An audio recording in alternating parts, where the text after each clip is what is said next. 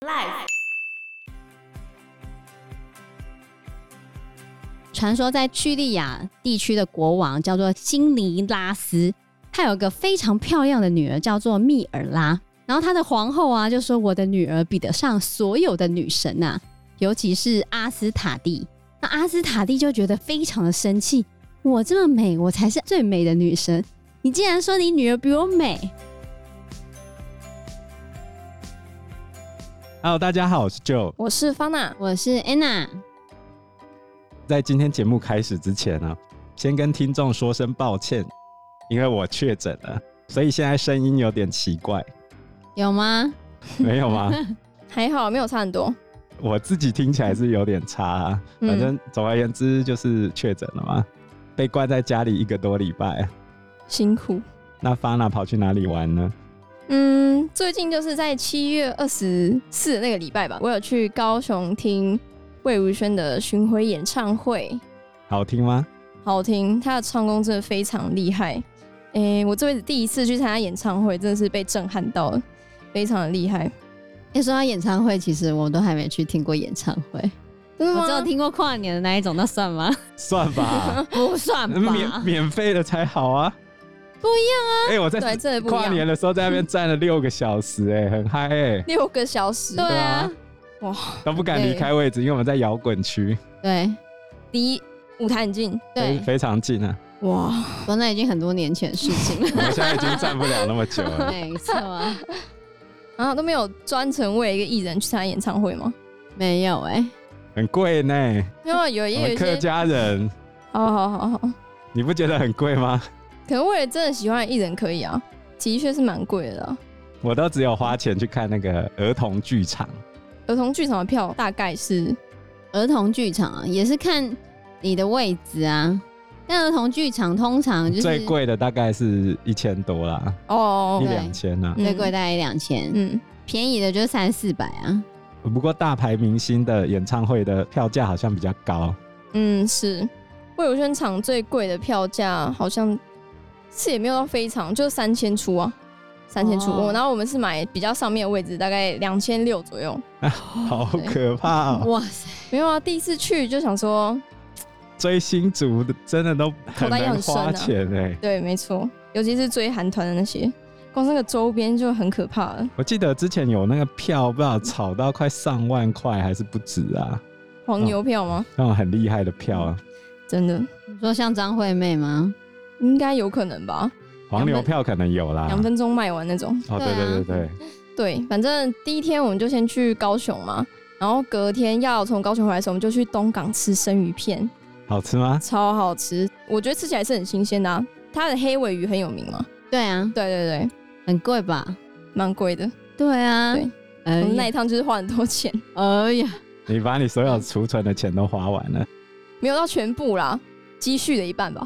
太可怕了！啊你大哈概吃了多少钱啊呢？我们吃的那一顿一千六，还好啊，我们两个人一起一吃，人八百，那很对便宜啊，哦，真的吗？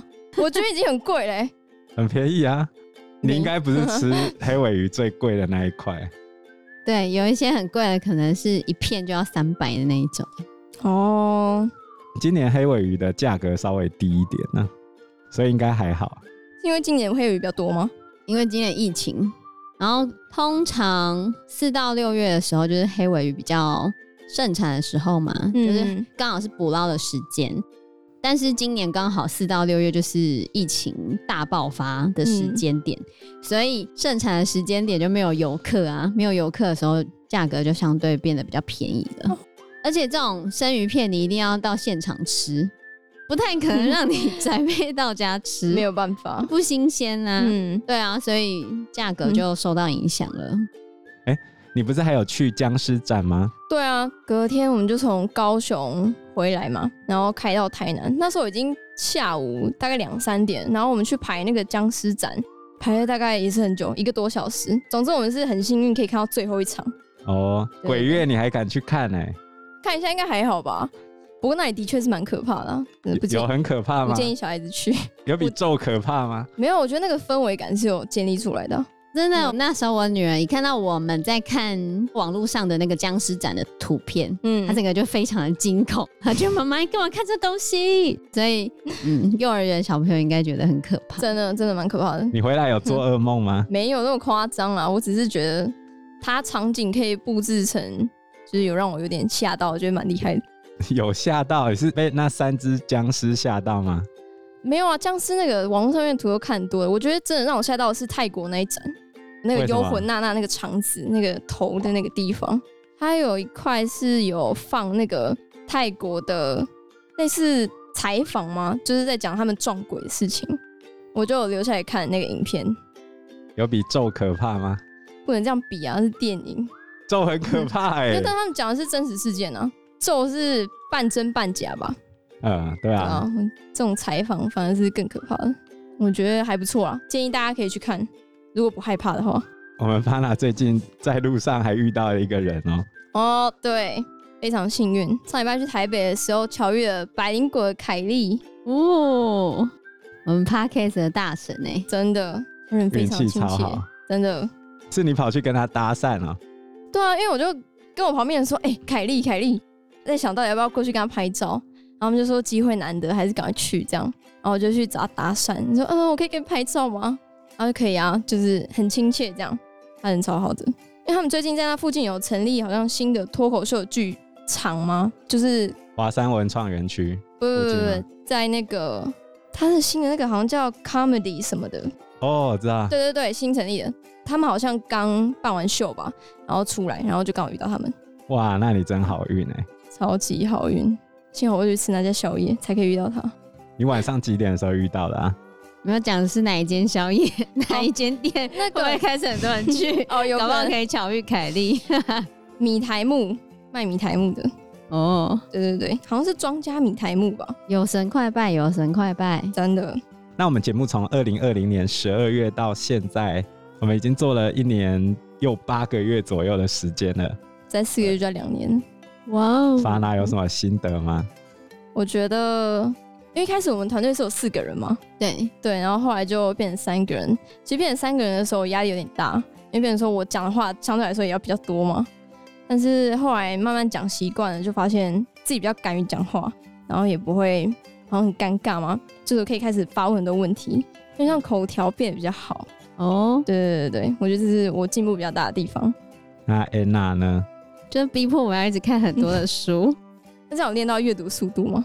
速度是还好，但是就是要看很多的东西，然后要整理到，就是你可以讲的很顺。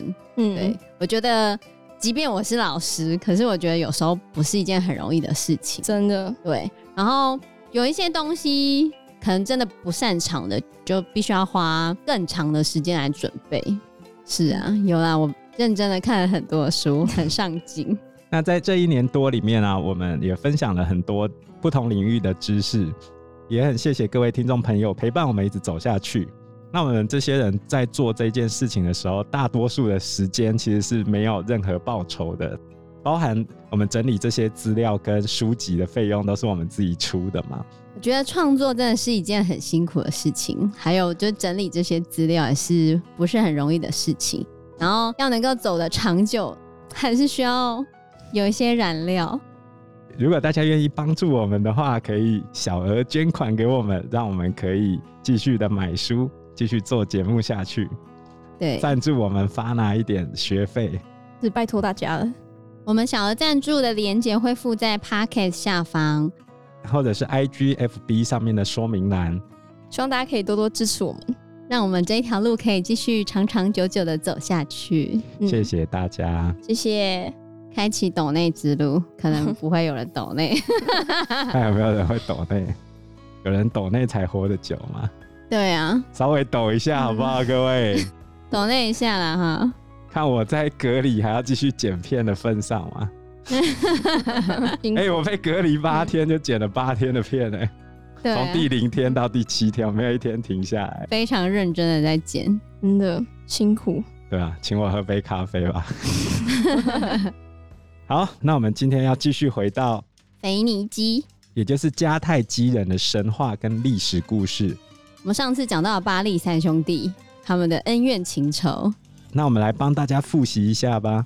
腓尼基的创世神是埃尔，埃尔，后来又生了三兄弟，刚好对应了希腊神话的天神宙斯、冥王黑帝斯跟海神波塞顿。他们就是风雨之神巴利、冥王莫特跟海神雅姆。然后我们前面讲的故事，大家如果忘记的话，可以再回去 review 一次。反正总而言之，就是你会发现最强的其实是阿纳特，哦，对对对对对，上次有讲到，就是巴利的妹妹。对，巴利的妹妹其实才是最强的。那我们上一次讲到巴利神从一开始被他哥哥当成奴隶，然后到他妹妹把他哥哥干掉，然后他终于登上王位，然后后来又再一次被他兄弟冥王给干掉，然后后来他的妹妹阿纳特再把他种到土里面，然后他再次死而复活的故事。 所以其实你会发现最强的就是阿纳特啊，哇哦！妹妹超强，所以阿纳特呢，她其实是万神之父伟大的巴利神的妹妹。然后在腓尼基这边，她是属于剑无虚发的猎神，而且她是所有少女的保护神哦。然后她也被尊奉为天国跟诸神的女主人。所以关于描写阿纳特的一些古代的诗篇里面，就会提到篝火旁的盛宴，因为她是猎神嘛。所以打猎完之后就要开始升起篝火，然后开始烤那些食物，所以它的宫殿都会是充满腥膻味的，就是为了凸显它的猎神的身份。不是因为他不喜欢洗澡，所以会有那个腥膻味，是因为他是狩猎之神，哦所以哦，他的宫殿就会出现那个野兽的味道，就是还蛮有味道的。蛮有味道， 野味。阿纳特之所以会被尊为守护神，代表当时的原始人类，其实是有把女性视为是新生命的源泉。所以阿纳特她就代表她的青春、有活力，而且有繁衍能力的少女，她刚好维系着部落的延续。但其实阿纳特的形象，她是猎神嘛，从一开始原始的部落到后面征伐的那个过程之间，阿纳特的形象就开始有了一些转变。他要从原本的猎神转变为战神。所以其实，在腓尼基的神话里面啊，阿纳特也被视为是嗜血的女战士。所以我们前面在讲巴利的时候，不是有提到吗？阿纳特在打猎的时候，偶然遇到人类的军队，然后因为人类没有尊重他，他就开始对人类展开大屠杀。这时候他就是那种手起刀落，手起刀落，手起刀落，在他的下面啊，人头像鸟一样的纷飞，在它的上方人手像蝗虫一样的纷飞。好可怕哦，对啊，这多快，所以你就可以知道，哇，阿纳特已经被描写成杀人机器，对杀的片甲不留了。他如果要把这些人杀完的话，他们之后就没有办法有人继续去崇拜这些神明啊。所以最后巴利只好请阿纳特暂时停止，不会把人杀光啊。你把人杀光之后，那这些人全部都跑到冥界了，那巴利不就要去跟冥王竞争冥王的位置吗？哦对不对？所以巴利就要求阿纳特不要再杀人了。没有人可以管，对，但是阿纳特就开始跟他哥哥呛瞎说：“嗯，我做了多少事情，帮了你多少忙，你干嘛这样子啊？什么什么什么什么的。”然后大家就很担心阿纳特会俩拱之后不听巴利的劝解，然后他就讲说：“你不让我杀人，你要给我什么补偿？”所以我们上次有讲到，巴利为了劝阻疯狂的阿纳特，他告诉他自然之声，就得知统治世界的王者才会有的奥秘阿纳特在腓尼基神话里面一直是个行为暴虐的女神，所以在希腊神话里面，她的个性整个就大转弯哦，她去混到狩猎女神阿提密斯，然后到了希腊化时代的时候，又被视为是雅典娜这些女神，所以她的个性越来越温和。可是她前面的个性是很暴躁的。举例来说，有一天她看到有一个猎人，这个猎人名字叫做阿克哈特，这个猎人打猎的时候很厉害，因为他有一把神弓，阿纳特就很想要这把武器，然后就跑到阿克哈特旁边跟他撸小，就是一直跟他撸，弓给我啊，你要什么我都给你啊。阿克哈特怎样都不给他，于是呢，阿纳特使出大绝，他说：“你这一把神弓给我，我保证你永远不会死，给可以你这样子的哦永生。”阿克哈特就说：“不要。”还是不要，他说：“死亡正是人类的天命，就是我的天命，我接受这一切。”阿纳特就找他的随从把阿克哈特杀死了，恼羞，对啊。然后在随从跟阿克哈特的战斗中，阿克哈特把神功丢掉，所以最后阿纳特什么东西都没有拿到。他他是这样的一个形象啊，哦，就是你因为暴躁生气，然后最后还是什么东西都没有得到。对啊。哈，不过我觉得他的形象跟希腊时代在讲那个亚马逊人有点类似。亚马逊女战士有听过吗？有啊，是之前那时候之前我们在讲海克力士的时候有提到亚马逊人嘛，母系社会嘛。哦，传说中他们为了拉弓射箭，必须切掉自己右边的乳房嘛。那实际上后来有挖到一些雕像，其实是没有这一回事的。这只是一个传说，因为说亚马逊人没有乳房，是因为 Amazon 这个字来源是没有乳房的意思。有人认为它的来源是这样，哦，但是实际上挖到的雕像其实都是完好的，哦而且也没有人会为了拉弓，去把胸部割掉啊，因为这它没有差很多啊，它只有影响，呃呃呃，有些人差蛮多的嘛。哦，好好 好，哎呀，影响到右乳没错啊，因为你的右手要拉着剑，然后你这样会卡到、啊，他是说这样子会比较让力量集中在右手臂啊，比较不会卡到，对啊，不过现在的拉弓箭，你去看那个女子的弓箭选手，他们一定会前面有有一个护具，就嗯，把它压下去这样，哦因为实际上还是会有一些阻碍，就是因为放护具是避免自己知道自己是吗？不好攻击啊。哦，所以你看阿纳特的形象就是猎神跟战神。那其实巴利除了妹妹之外，还有一个姐姐嘛，阿斯塔蒂，记得吗？不过我们在讲巴利的故事的时候，其实阿斯塔蒂的出场没有很多，还好，对，真的没有很多。这其实是因为阿斯塔蒂她是比较温和的，因为她传入希腊之后，她演化的就是爱神阿芙罗代蒂，不像阿纳特是战神，是猎神，在争斗的时候就会比较有他出场的机会嘛。那阿斯塔蒂呢就不是，所以阿斯塔蒂在腓尼基这边，他比较为人所知的传说就是阿斯塔蒂跟阿多尼斯的故事。这个故事其实，在希腊神话跟罗马神话也有。好，在希腊的时候就是爱神阿芙罗代蒂跟阿多尼斯，然后到罗马时代就是维纳斯跟阿多尼斯，就是女主角的名字变了，腓尼基叫阿斯塔蒂，然后希腊叫做阿芙罗代蒂，然后罗马叫做维纳斯，但是男主角一直都没有变哦，男主角就是阿多尼斯。好，所以重点就是阿多尼斯到底是谁？阿多尼斯是一个非常帅的帅哥，有比水仙的那个还帅吗？他在希腊神话中是一个非常俊美的神，但是原本他就是源自于腓尼基这边的。这个故事的起源呢，要从墨药树的起源来讲起。墨就是没没有的没，然后墨药就是药水的药，墨药，对 OK 墨药树。莫药树它是一个橄榄科的乔木，所以现在还有这棵树哦，有啊有啊有啊，原产于索马利亚跟伊索比亚这些。既然是橄榄科的话，那应该在地中海型气候都会有啊。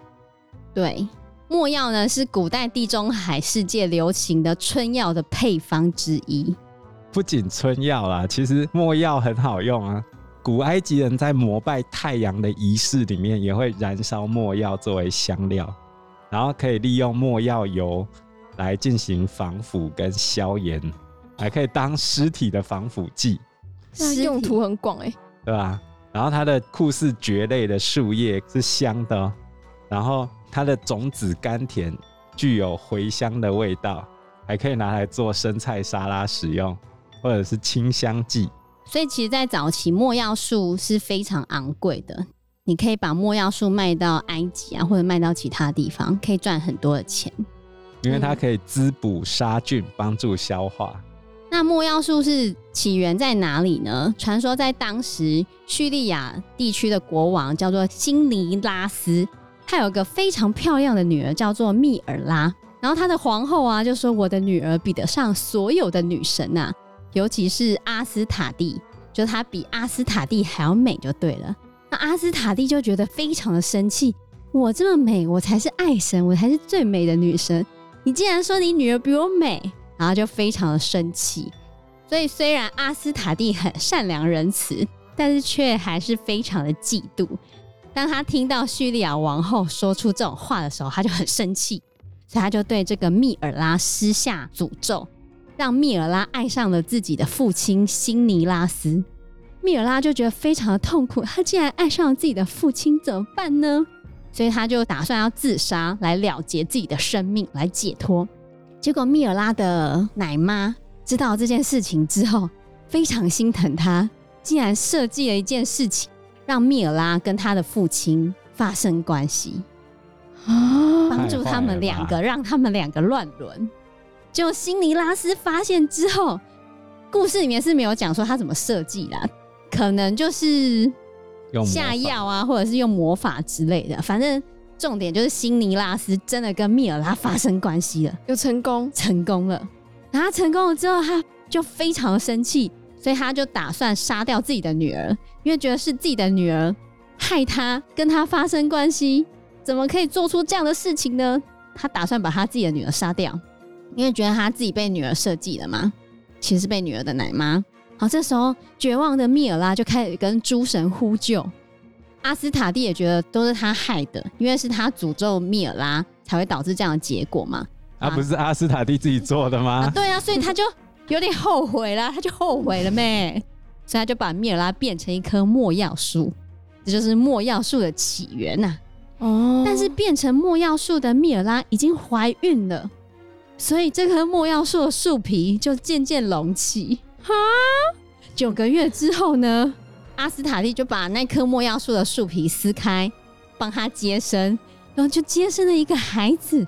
这个孩子长得非常的漂亮，是个男孩，然后他的五官像鲜花一样的俊美精致，让世间所有的万物都黯然失色。所以这个就是阿多尼斯。因为时间关系，我们这一集节目就到这边喽。有任何的建议都可以在留言区告诉我们，或者是直接在 Facebook 或者是 IG 留私讯言我们，我们嗯，都会回应你哦。那我们这一集节目就到这个地方喽，谢谢谢大大家，家，谢谢大家，拜拜。拜拜拜拜。